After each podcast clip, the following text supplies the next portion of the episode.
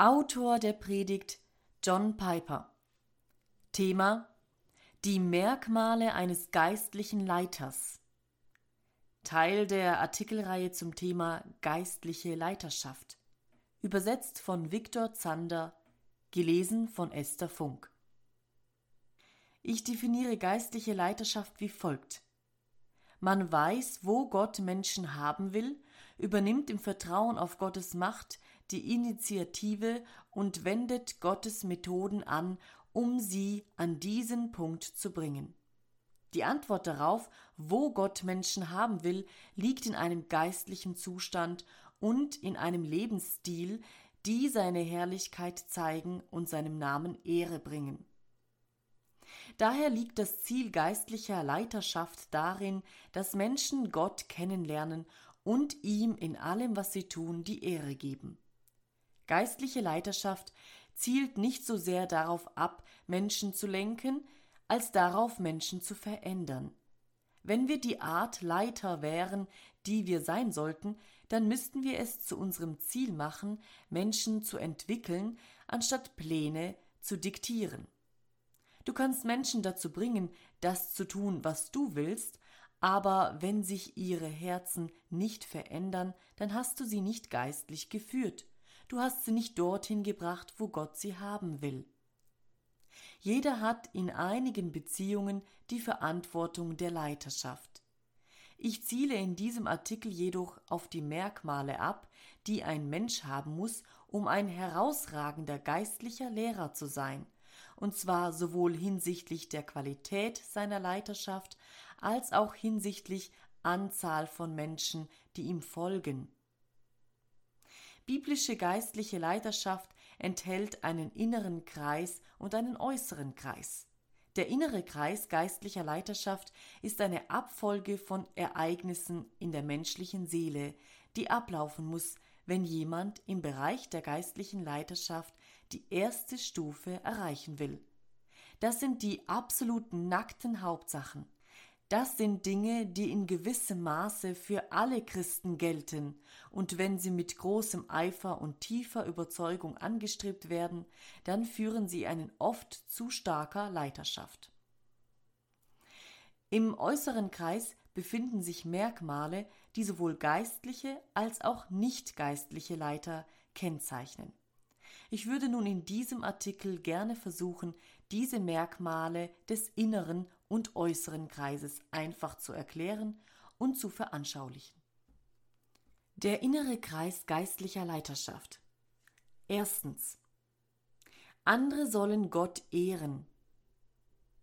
Das letztendliche Ziel aller geistlichen Leiterschaft besteht darin, dass andere zu Menschen werden, die Gott ehren.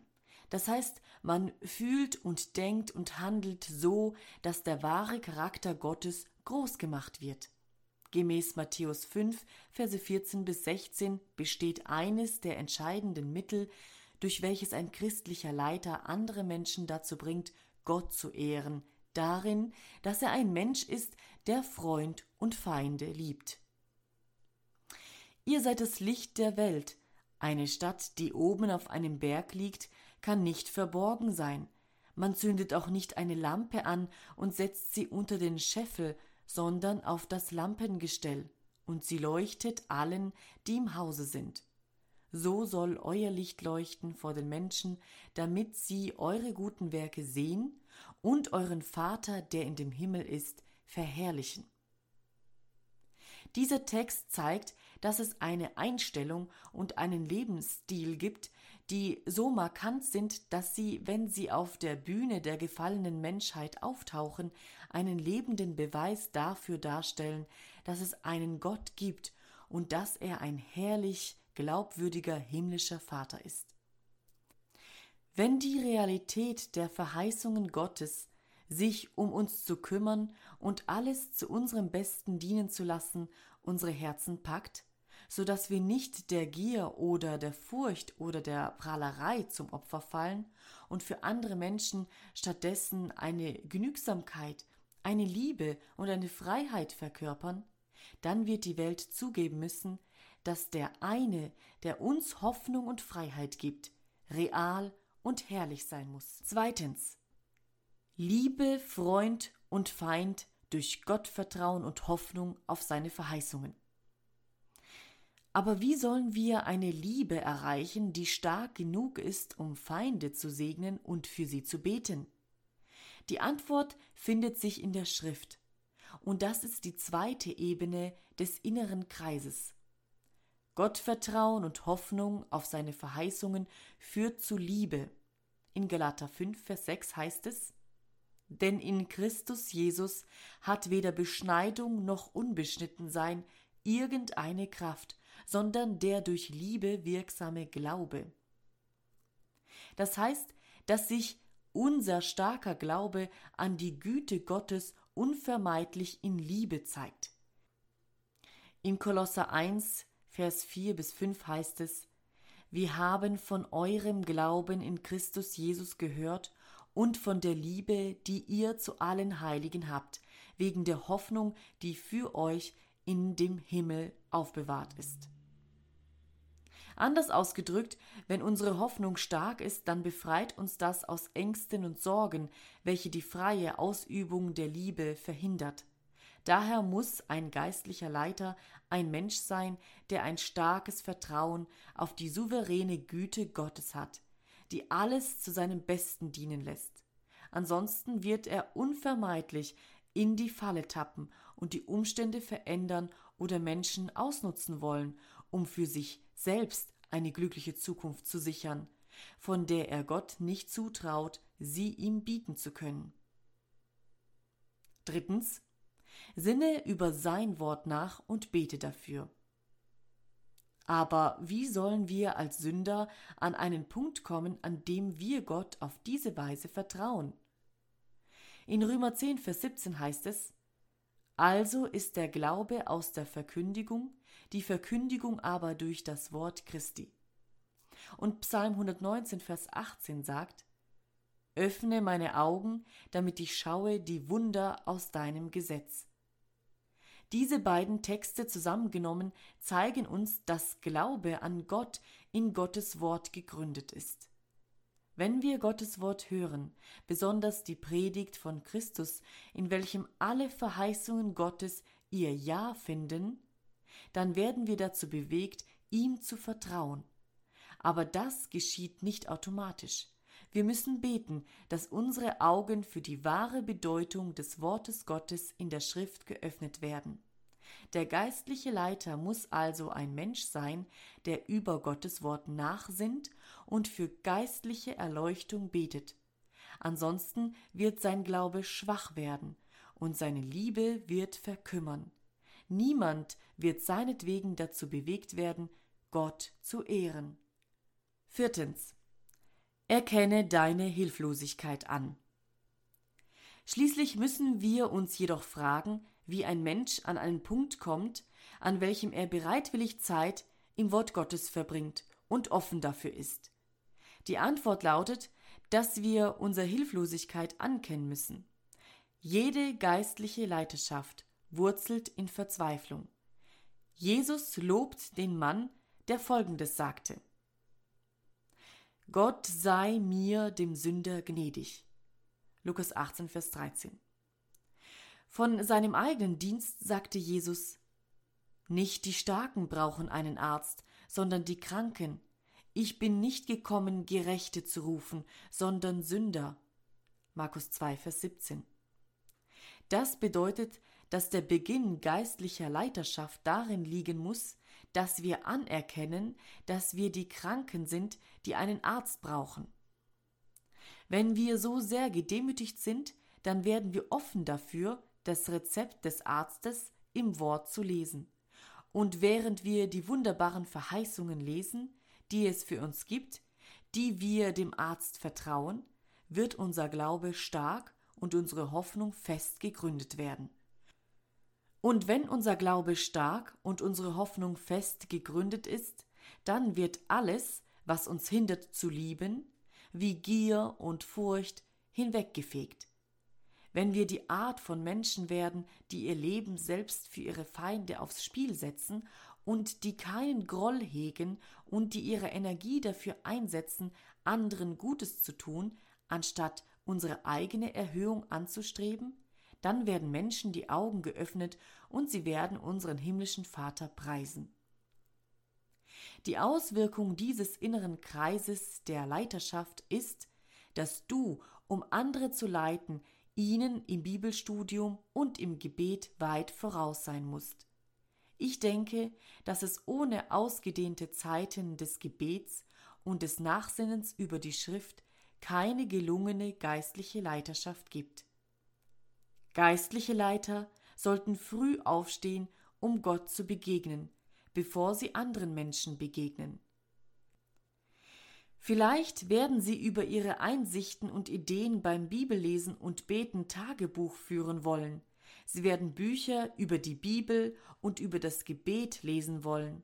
Sie werden sich regelmäßig einen halben Tag mit einer Bibel, einem Notizblock und einem Liederbuch zurückziehen wollen. Wenn du ein großartiger Leiter von Menschen sein willst, dann musst du dich von Menschen zurückziehen, um Zeit mit Gott zu verbringen. Hudson Taylors Beispiel Dr. Howard Taylor beschrieb in Hudson Taylors Spiritualsekret, Seite 234 bis 235, ein Erlebnis, das er mit seinem Vater auf einer Reise durch China hatte.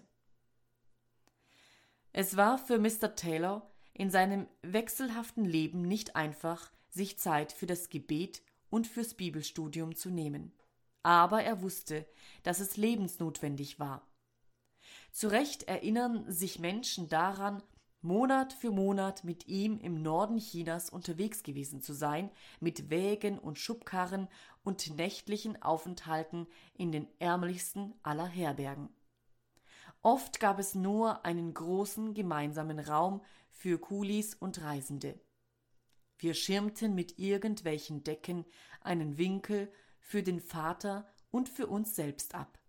Und wenn der Schlaf ein gewisses Maß an Ruhe gebracht hatte, dann hörte man, wie ein Streichholz angezündet wurde und sah einen flackernden Kerzenschein, das uns sagte, dass Mr. Taylor, ganz egal wie erschöpft er war, seine kleine, zweibändige, immer griffbereite Bibel las.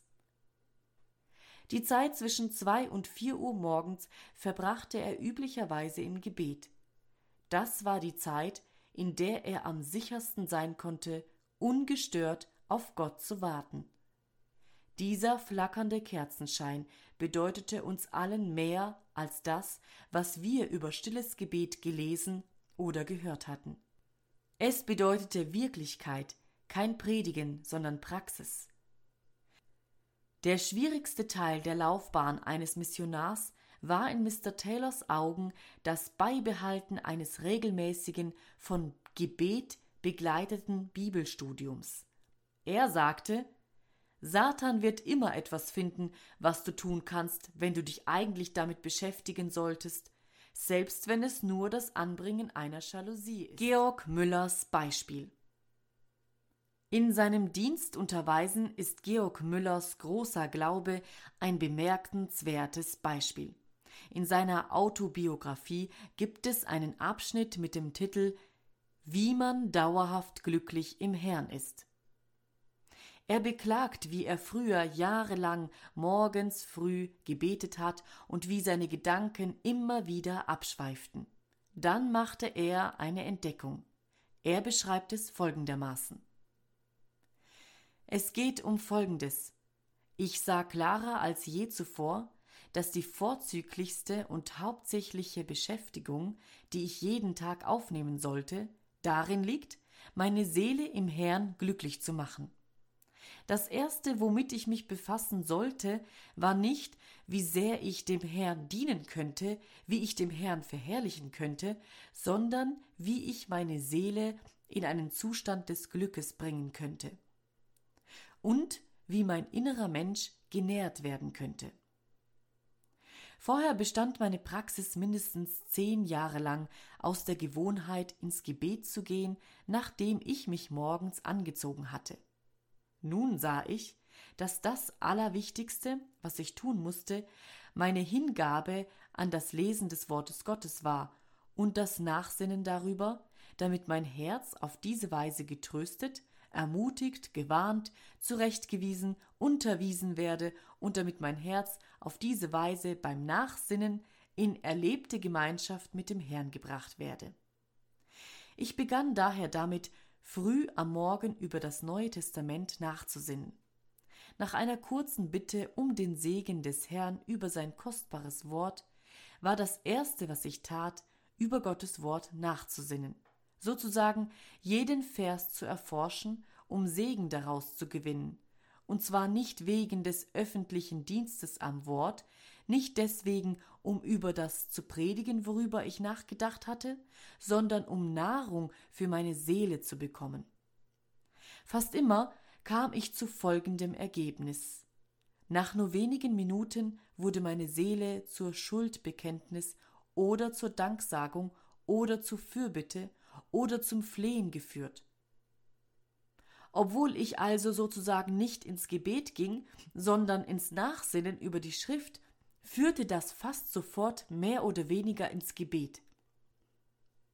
Wenn ich auf diese Weise Schuld bekannte, Fürbitte getan, gefleht oder Dank gesagt habe, dann gehe ich zu den nächsten Worten oder Versen und wandle sie dabei alle in Gebet für mich selbst oder für andere um, so wie das Wort es leitet.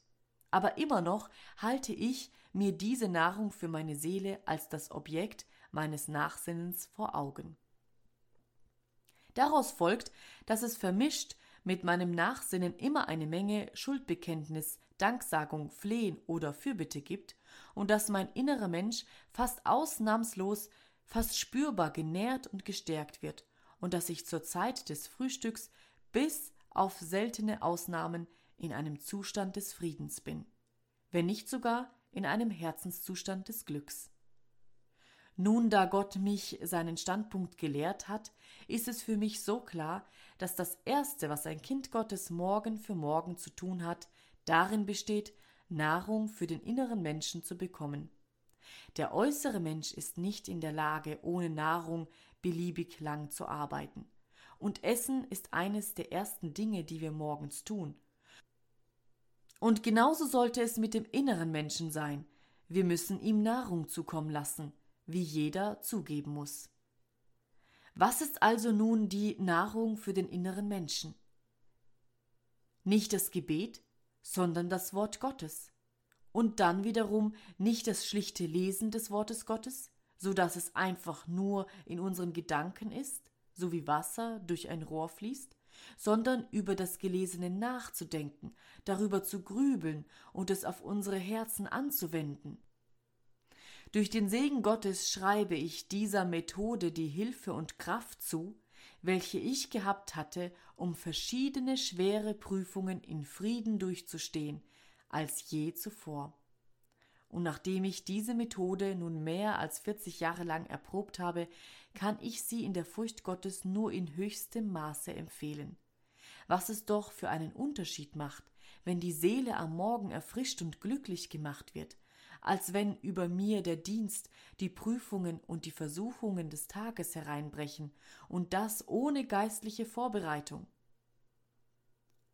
Für uns alle sollte es eine Ermutigung sein, im Nachsinnen über Gottes Wort auszuharren, wenn wir einen Brief lesen, welchen Georg Müller 1897 an die British and Foreign Bible Society schrieb, in welchem er sich dafür entschuldigte, nicht an einer Versammlung in Birmingham teilnehmen zu können. Er schrieb Seien Sie bitte so freundlich und lesen der Versammlung vor, dass ich nun seit 68 Jahren und drei Monaten, nämlich seit Juli 1829, jemand bin, der ununterbrochen Gottes Wort liebt. In dieser Zeit habe ich bedeutend öfter als hundertmal im Gebet und im Nachsinn das ganze Alte und Neue Testament durchgelesen. Wenn wir mächtige geistliche Leiter sein wollen, dann müssen wir die Richtung eines Hudson Taylor und eines Georg Müller einschlagen. Der äußere Kreis geistlicher Leiterschaft. Jeder in der Gemeinde hat eine oder mehrere Geistesgaben. Jeder sollte am Dienst beteiligt sein. Jeder sollte danach streben, andere anzuleiten und an den Punkt zu bringen, an welchem sie durch ihre Denkweise, Gefühlswelt und Handlungsweise Gott Ehre machen. Aber es gibt einige Menschen, denen Gott Persönlichkeitsmerkmale gegeben hat, die sie tendenziell eher zu Leitern machen als andere. Nicht alle diese Merkmale sind unverwechselbar christlich, aber wenn der Heilige Geist das Leben eines Menschen erfüllt, dann wird jedes dieser Merkmale für Gottes Absichten eingespannt und verwandelt. Erstens Ruhelosigkeit. Geistliche Leiter haben eine heilige Unzufriedenheit mit dem Status quo. Nicht-Leiter haben eine Trägheit, die sie dazu bringt, es sich bequem zu machen und die es sehr schwer macht, sie aus dem Todpunkt heraus zu befördern. Leiter haben eine Sehnsucht nach Veränderung, nach Bewegung, nach Reichweite, nach Wachstum und danach eine Gruppe oder eine Institution zu neuen Dimensionen des Dienstes zu führen. Sie haben den Geist des Paulus, der in Philippa 3, Verse 13 bis 14 folgendes schreibt. Brüder, ich denke von mir selbst nicht, es ergriffen zu haben. Eines aber tue ich. Ich vergesse, was dahinten, strecke mich aber aus nach dem, was vorn ist, und jage auf das Ziel zu, hin zu dem Kampfpreis der Berufung Gottes nach oben in Christus Jesus. Leiter sind immer sehr zielorientierte Menschen. Gottes Heilsgeschichte ist nicht beendet, die Gemeinde ist durchsetzt von Unvollkommenheiten, verlorene Schafe sind immer noch nicht im Stall, alle möglichen Bedürfnisse in der Welt sind noch nicht gestillt, die Sünde infiziert die Heiligen, es ist undenkbar, dass wir zufrieden damit sind, wie die Dinge in einer gefallenen Welt und in einer unvollkommenen Gemeinde stehen. Daher hat es Gott gefallen, in einige seiner Leute eine heilige Ruhelosigkeit zu legen, und diese Menschen werden sehr wahrscheinlich Leiter sein. Zweitens Optimismus. Geistliche Leiter sind nicht optimistisch, weil die Menschen gut sind, sondern weil Gott die Kontrolle hat. Der Leiter darf seine Unzufriedenheit nicht zu Trostlosigkeit werden lassen. Wenn er die Unvollkommenheit der Gemeinde sieht, dann muss er gemeinsam mit dem Autor des Hebräerbriefes sagen, wir aber sind, wenn wir auch so reden, im Hinblick auf euch, Geliebte, vom Besseren und zum Heil dienlich überzeugt. Hebräer 6, Vers 9. Das Fundament seines Lebens ist Römer 8, Vers 28. Wir wissen aber, dass denen, die Gott lieben, alle Dinge zum Guten mitwirken, denen, die nach seinem Vorsatz berufen sind.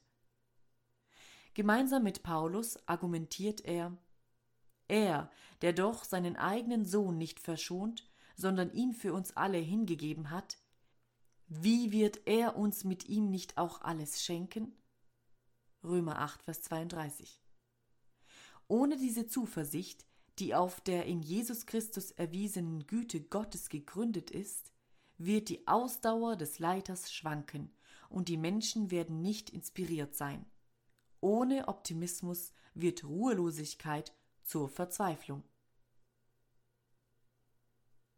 Drittens. Eifer. Ein großartiges Merkmal, das ich bei meinen Mitarbeitern sehen will, ist Eifer. In Römer 12, Vers 8 heißt es, dass man mit Fleiß die Gabe der Leiterschaft gebrauchen soll. In Römer 12, Vers 11 heißt es, Seid dem Fleiß nicht säumig, brennend im Geist. Als die Jünger sich an Jesu Verhaltensweise in Bezug auf den Tempel Gottes erinnerten, beschrieben sie es mit folgenden Worten aus dem Alten Testament. Der Eifer um dein Haus verzehrt mich. Johannes 2, Vers 17.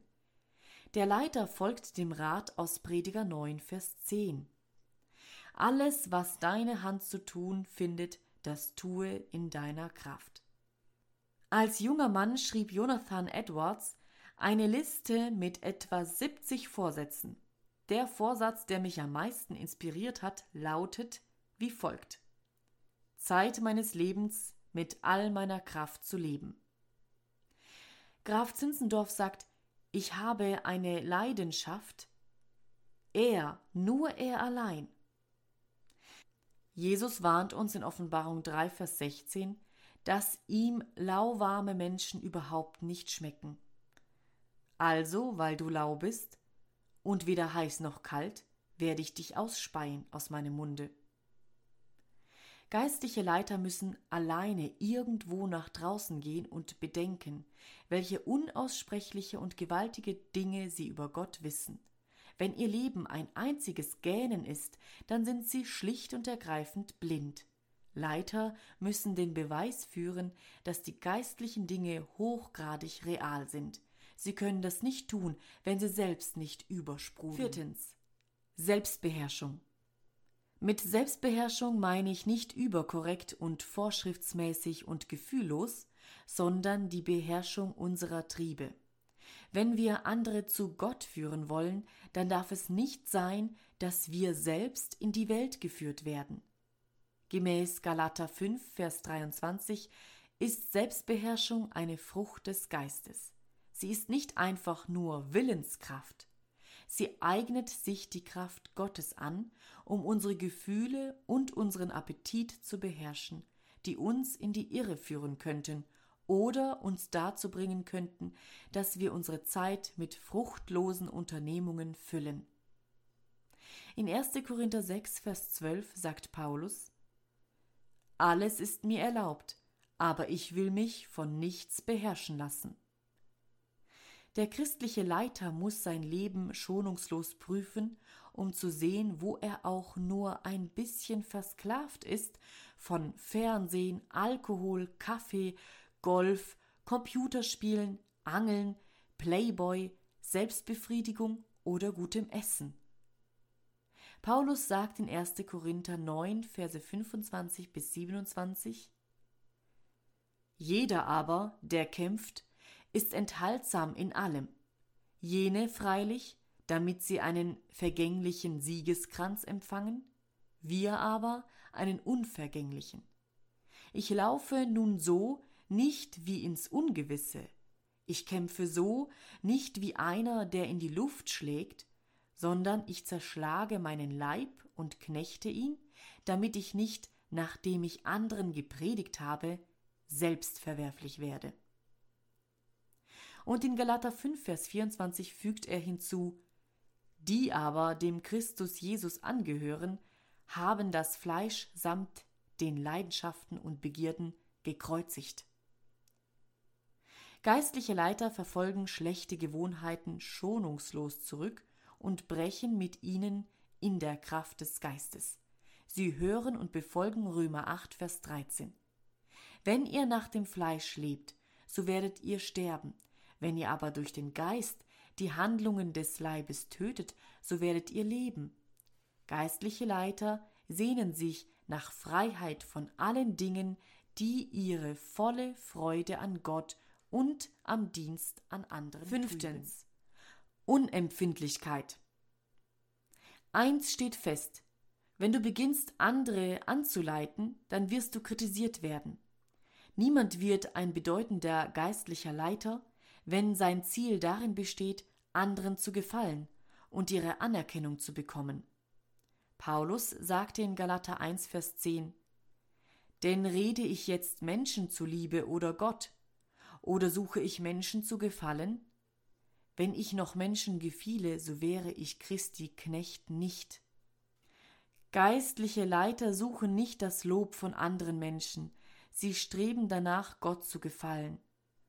Dr. Karl Lundquist, früher Leiter des Bethel College and Seminary, sagte in seinem Abschlussbericht vor der Generalversammlung der Baptisten, dass es unter den 28 Jahren seines Dienstes in der Generalversammlung kaum ein Jahr gab, in dem er nicht aktiv von vielen Menschen angegriffen wurde.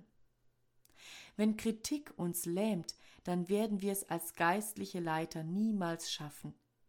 Ich meine damit nicht, dass wir Menschen sein müssen, die keinen Schmerz spüren. Wir dürfen uns nur durch den Schmerz nicht vernichten lassen. Gemeinsam mit Paulus in 2. Korinther 4, Verse 8 bis 9 müssen wir sagen können, In allem sind wir bedrängt, aber nicht erdrückt, keinen Ausweg sehend, aber nicht ohne Ausweg, verfolgt, aber nicht verlassen, niedergeworfen, aber nicht vernichtet. Wir spüren die Kritik, aber wir werden davon nicht außer Gefecht gesetzt. Paulus sagt dazu in 2. Korinther 4, Vers 16, Deshalb werden wir nicht mutlos. Leiter müssen fähig sein, Niedergeschlagenheit zu verdauen, weil sie eine Menge davon essen werden. Es wird viele Tage geben, an denen die Versuchung sehr groß ist, wegen undankbaren Menschen alles hinzuwerfen. Kritik ist eine der Lieblingswaffen Satans, um wirksame christliche Leiter an einen Punkt zu bringen, an dem sie das Handtuch werfen. Ich sollte jedoch dieses Merkmal der Unempfindlichkeit ein wenig relativieren. Ich möchte nicht den Eindruck vermitteln, dass geistliche Leiter über jegliche legitime Kritik erhaben sind. Ein guter Leiter muss nicht nur unempfindlich sein, sondern auch offen und in Demut bereit sein, gerechtfertigte Kritik zu akzeptieren und zu üben. Kein Leiter ist vollkommen. Und Jonathan Edwards hat einmal gesagt, dass er es zu einer geistlichen Übung machte, in jeder ihm entgegengebrachte Kritik nach der Wahrheit zu suchen, bevor er sie verwarf. Das ist ein guter Rat. Sechstens Tatkraft. Faule Menschen können keine Leiter sein. Geistliche Leiter kaufen die rechte Zeit aus. Sie arbeiten am Tag, weil sie wissen, dass die Nacht kommt, da niemand arbeiten kann. Sie werden nicht müde, Gutes zu tun, denn sie wissen, dass sie zur rechten Zeit ernten werden, wenn sie nicht den Mut verlieren. Sie sind fest, unerschütterlich, allezeit überreich in dem Werk des Herrn, da ihr wisst, dass eure Mühe im Herrn nicht vergeblich ist. Aber sie schreiben diese große Energie nicht sich selbst zu oder rühmen sich ihrer Anstrengungen, weil sie gemeinsam mit dem Apostel Paulus sagen, ich habe viel mehr gearbeitet als sie alle, nicht aber ich, sondern die Gnade Gottes, die mit mir ist. Und darum bemühe ich mich auch und ringe kämpfend gemäß seiner Wirksamkeit, die in mir wirkt, in Kraft. Jemand hat einmal gesagt, müde Männer halten die Welt am Laufen. Ein Leiter muss lernen, mit Druck zu leben. Keiner von uns erreicht viel ohne Deadlines, und Deadlines erzeugen immer ein Druckgefühl. Ein Leiter sieht den Arbeitsdruck nicht als Fluch, sondern als Herrlichkeit. Er wünscht sich nicht, sein Leben in übermäßigem Freizeitgenuss zu verbraten. Er liebt es, produktiv zu sein. Er nimmt es mit Drucksituationen auf und verhindert mit Verheißungen wie zum Beispiel Matthäus 11, Verse 27 bis 28, Philippa 4, Verse 7 und 8 oder Jesaja 64, Vers 4, dass der Druck bedenklich hoch wird. Siebtens, gründliches Denken. An der Bosheit seid Unmündige, am Verstand aber seid Erwachsene. 1. Korinther 14, Vers 20. Es ist nicht leicht, ein Leiter von Menschen zu sein, die dich beim Denken übertrumpfen. Ein Leiter muss jemand sein, der über gegebene Umstände nachdenkt, wenn er sie sieht. Er setzt sich mit Stift und Papier und Notizen hin und schreibt und erschafft. Er prüft alle Dinge mit seinem Verstand und hält am Guten fest.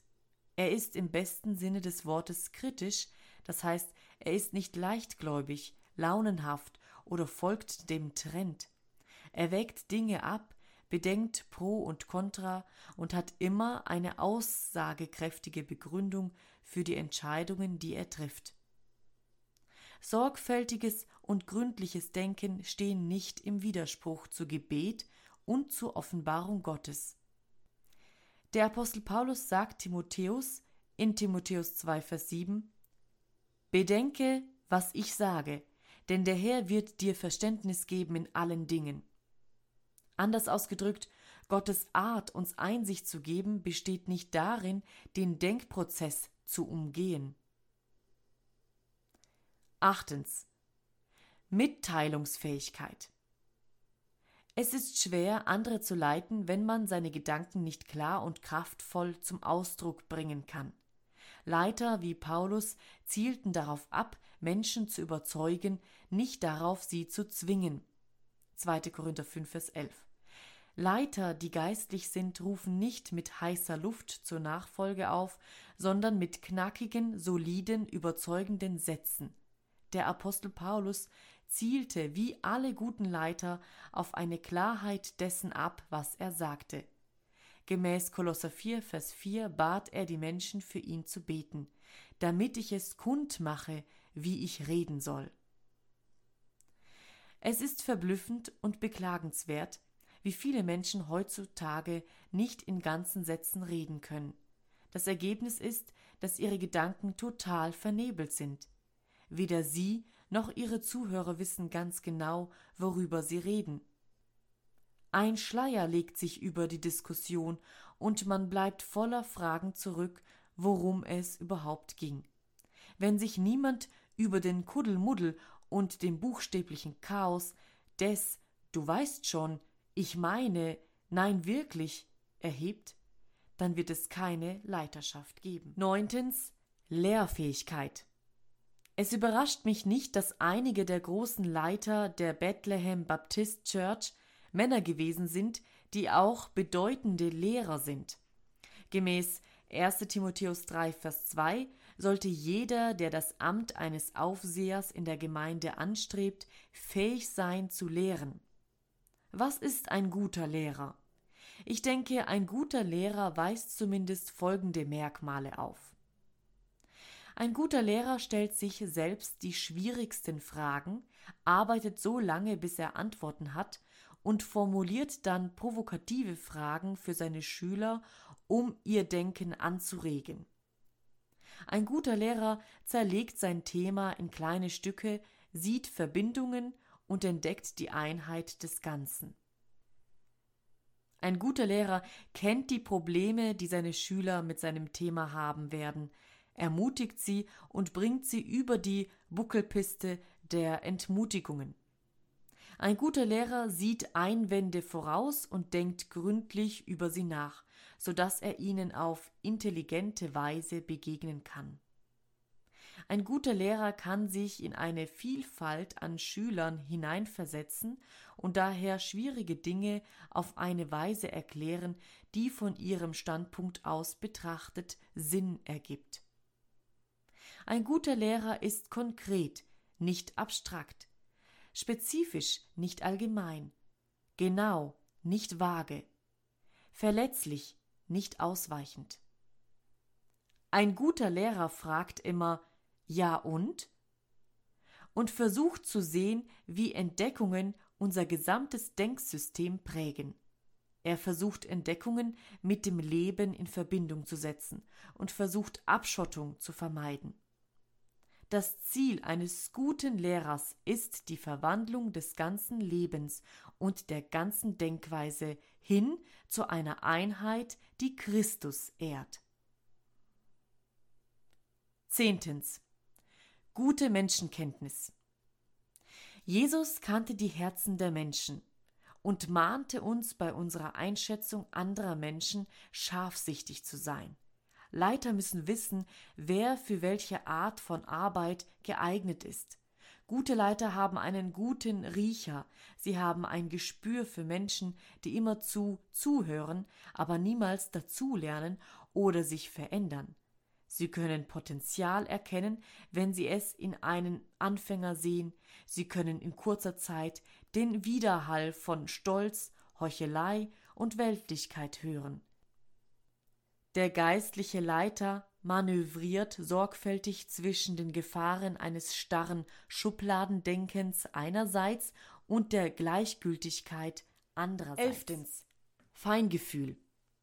Paulus sagt in Kolosser 4, Verse 5 bis 6 folgendes: Wandelt in Weisheit gegenüber denen, die draußen sind, kauft die rechte Zeit aus.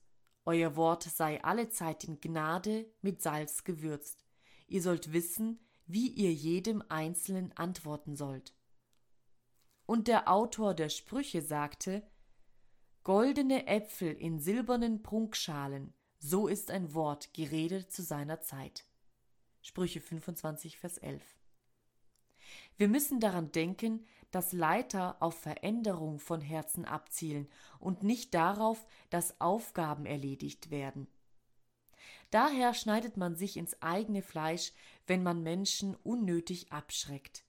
Feingefühl ist dasjenige Merkmal der Gnade, welches das Vertrauen von Menschen gewinnt, die sich sicher sind, dass du nichts Dummes tun oder sagen wirst. Du kannst keine Nachfolge inspirieren, wenn Menschen wegen der unangemessenen und unsensiblen Dinge, die du sagst oder tust, schamrot die Köpfe senken. Feingefühl ist bei einem Leiter besonders dann nötig, wenn er im Umgang mit peinlichen oder tragischen Umständen helfen soll. Machen wir ein Beispiel. Wenn du eine Gruppe leitest, dann wird sehr oft jemand etwas sagen, was überhaupt nicht mit dem Thema zu tun hat. Jedes Gruppenmitglied wird das als äußerst dumm empfinden. Ein feinfühliger Leiter muss in der Lage sein, die Aufmerksamkeit der Gruppe zurück auf die Hauptstoßrichtung des Gespräches zu lenken, ohne den Einzelnen mit Spott zu überhäufen. Ich denke an ein weiteres Beispiel, das ich selbst am Wheaton College erlebt habe. Ich war bei dem Gottesdienst dabei, in welchem V. Raymond Edman auf der Kanzel einen Herzinfarkt erlitt. Er brach zusammen und starb.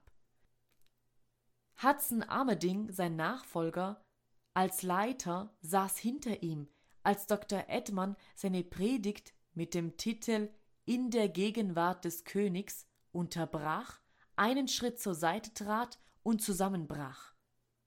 2000 Studenten waren mucksmäuschenstill, als Dr. Armeding schnell neben ihm auf die Knie ging. Das war einer der schönsten und sensibelsten Beweise von Feingefühl, die ich je erlebt habe. Er stand auf, sprach ein kurzes Gebet, in welchem er Dr. Edman dem Herrn anbefahl und entließ still die Studenten. Dr. Edman starb, als wir hinausgingen. Das Feingefühl eines Leiters muss sich in unverblümter Konfrontation zeigen. Ein Mensch, der nicht bereitwillig einen anderen Menschen aufsucht, der Ermahnung oder Zurechtweisung braucht, wird kein erfolgreicher geistlicher Leiter sein. In Verbindung mit seiner Menschenkenntnis wird sein Feingefühl einen Leiter befähigen, heikle Verhandlungen zu führen und mit gegensätzlichen Sichtweisen umzugehen. Seine Wortwahl wird scharfsinnig und nicht ungehobelt sein. Es gibt einen riesengroßen Unterschied zwischen dein Fuß ist zu groß für diesen Schuh und dieser Schuh ist zu klein für deinen Fuß. Zwölftens. Theologische Ausrichtung. In Kolosser 3, Vers 17 heißt es, und alles, was ihr tut, im Wort oder im Werk, alles tut im Namen des Herrn Jesus. 1. Korinther 2, Vers 16 spricht davon, dass der geistliche Mensch die Denkweise Christi hat. Ein geistlicher Leiter weiß, dass das ganze Leben bis hin zur kleinsten Kleinigkeit mit Gott zu tun hat. Wenn wir Menschen leiten sollen, damit sie die Herrlichkeit Gottes sehen und widerspiegeln, dann müssen wir über alles theologisch denken. Wir müssen auf eine Verschmelzung aller Dinge hinarbeiten. Wir müssen forschen, um zu sehen, wie die Dinge zusammenpassen. Wie hängen Krieg und Sport und Pornografie und Geburtstagspartys und Literatur und Raumfahrt und Krankheit und Unternehmen miteinander zusammen? In welcher Beziehung stehen sie zu Gott und seinen Absichten? Leiter müssen einen theologischen Standpunkt haben, der alle Dinge beisammenhält. Das wird dem Leiter eine Stabilität geben, die verhindert, dass ihn plötzlich Veränderungen der Umstände oder der Wind neuer Lehrer aus den Socken hauen. Er weiß genug über Gott und seine Wege, dass die Dinge allgemein ins Bild passen und Sinn ergeben, selbst wenn sie nicht angenehm sind. Der Leiter hebt also nicht die Hände und ergibt sich, sondern weist den Weg zu Gott. 13. Ein Träumer. Eure Greise werden Träume haben, eure jungen Männer werden Visionen sehen. Joel 3, Vers 1. Das ist das positive Gegenstück zu Ruhelosigkeit. Wir müssen nicht nur unzufrieden sein mit der Gegenwart, sondern auch Träume davon träumen, was in der Zukunft sein könnte. In 2. Könige 6, Verse 15 bis 17 waren Elisa und sein Diener in der Stadt Dothan umzingelt von Aramäern. Als der Diener das sah und voller Entsetzen aufschrie, betete Elisa und sagte: Herr, öffne doch seine Augen, dass er sieht. Da öffnete der Herr die Augen des Dieners, und er sah, und siehe, der Berg war voll von feurigen Pferden und Kriegswagen um Elisa herum. Leiter können die Kraft darin sehen, wenn Gottes Schatten auf die Probleme der Zukunft fällt. Das ist eine seltene Gabe, inmitten von scheinbar erdrückendem Widerstand die souveräne Macht Gottes zu sehen. Die meisten Menschen sind Experten darin, all die Probleme und all die Gründe zu sehen, wegen denen man kein Wagnis eingehen sollte. Viele Pastoren werden zugrunde gerichtet durch Gemeinderäte, die glauben, dass sie ihre Pflicht getan haben, wenn sie jede seiner Ideen mit einer Flut aller möglichen Hindernisse und aller möglichen Probleme kontern. Das ist billig. Hoffnung und Lösungen sind teuer. Der Geist der Unternehmungslust ist heute mehr denn je gefragt. Oh, wie dringend wir doch Menschen brauchen, die pro Woche nur fünf Minuten lang davon träumen, was möglich wäre. Der Text sagt, dass Greise Träume haben werden. Wie traurig ist es dann, so viele alte Menschen zu sehen, die glauben, ihr Alter würde bedeuten, sie könnten sich nun zur Ruhe setzen und die Kreativität den Jüngeren überlassen. Es ist eine Tragödie, wenn das Alter einen Menschen abstumpfen und nicht zunehmend kreativ werden lässt. Jede neue Gemeinde, jedes Amt, jeder neue Dienst, jede Institution, jede Unternehmung ist das Ergebnis von jemanden, der eine Vision hatte und sich fest darin verbeißt. 14.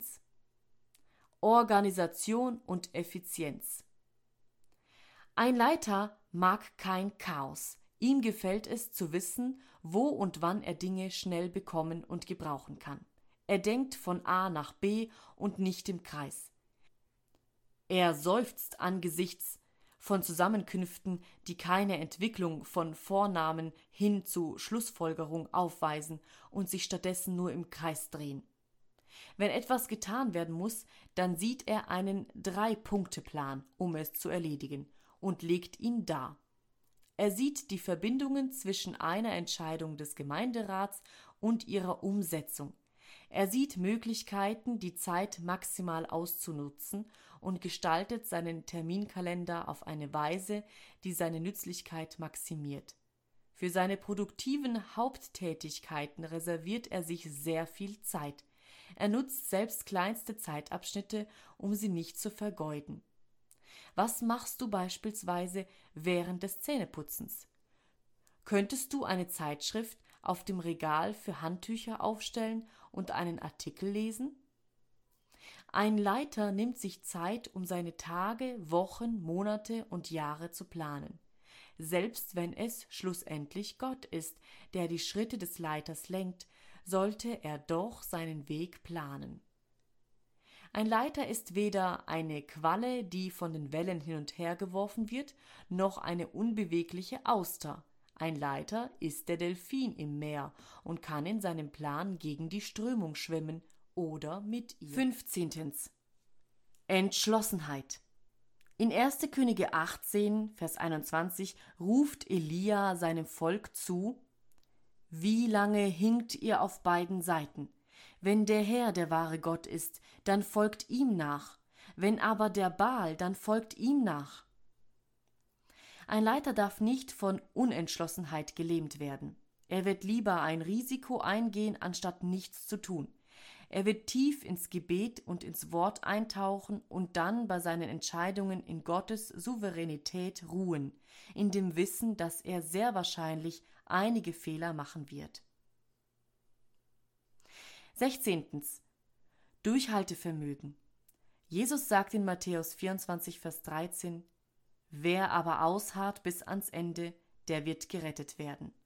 Paulus sagte in Galater 6, Vers 9, Lasst uns aber im Gutes tun nicht müde werden. Wir leben in einer Zeit, in der man normalerweise nach sorgfältiger Befriedigung verlangt. Das bedeutet, dass nur sehr wenige Menschen in der Tugend des Durchhaltevermögens herausragen. Nur sehr wenige Menschen bleiben ausdauernd in selben Dienst, wenn es bedeutende Schwierigkeiten gibt. Vision ohne Durchhaltevermögen führt jedoch zu realitätsfernen Märchen und nicht zu fruchtbaren Dienstbereichen. Mein Vater sagte mir einmal, dass seiner Meinung nach viele Pastoren scheitern und in ihren Gemeinden deswegen keine Erweckung sehen, weil sie weggehen, kurz bevor die Erweckung geschieht. Langen Atem zu zeigen ist schwer, aber es zahlt sich aus. Ein großer Baum wird durch viele kleine Schläge gefällt. Die Kritik, die dir begegnet, wird lange vergessen sein, wenn du weiterhin den Willen des Herrn tust. 17. Liebhaber. Hier spreche ich ganz direkt zu Männern, die Ehemänner und Leiter sind. Paulus sagt in Epheser 5, Vers 25, Ihr Männer, liebt eure Frauen. Liebe sie, liebe sie. Was bringt es einem Mann, wenn er eine große Gefolgschaft gewinnt und seine Frau verliert? Wohin haben wir Menschen geführt, wenn sie sehen, dass es uns die Scheidung eingebracht hat? Was wir heute brauchen, sind Männer, die großartige Liebhaber sind. Männer, die ihr für ihre Frauen Gedichte schreiben und ihren Frauen Liedern singen und für ihre Frauen ohne bestimmten Anlass Blumen kaufen. Einfach nur, weil sie sie lieben. Wir brauchen Leiter, die wissen, dass sie sich hin und wieder einen freien Tag ganz allein mit ihrer Ehefrau nehmen sollen. Leiter, die nicht in die Gewohnheit verfallen, ihre Frauen zu verspotten und zu erniedrigen, besonders mit sorglosen kleinen Randbemerkungen in der Öffentlichkeit. Leiter, die in der Öffentlichkeit gut über ihre Frauen reden und ihnen spontan Komplimente machen, wenn sie allein sind. Leiter, die sie zärtlich berühren, und zwar nicht nur im Bett. Eine der größten Versuchungen für einen sehr beschäftigten Leiter liegt darin, seine Frau wie eine Art Sexobjekt zu behandeln.